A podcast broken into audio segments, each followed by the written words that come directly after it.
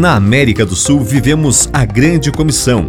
A seguir, um devocional de autoria do Reverendo Christian Sarmiento que vai edificar sua vida. Quanto vale a vida eterna? Muito. A Jesus lhe custou sua vida física na cruz do Calvário. Ele nos pergunta hoje: de que adianta uma pessoa ganhar o mundo inteiro e perder a sua alma? Que daria uma pessoa em troca de sua alma? Pois quem nesta geração adúltera e pecadora se envergonhar de mim e das minhas palavras? A ação de Jesus hoje é proclamar a Jesus, sua mensagem, exemplificar a sua vida perante gente adúltera e pecadora. Se nos envergonharmos dele, o resultado será que também o Filho do Homem se envergonhará dele, quando vier na glória do seu Pai com os santos anjos.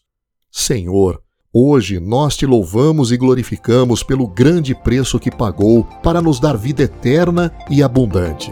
Dá-nos o seu poder de estar diante dessa geração adúltera e pecadora.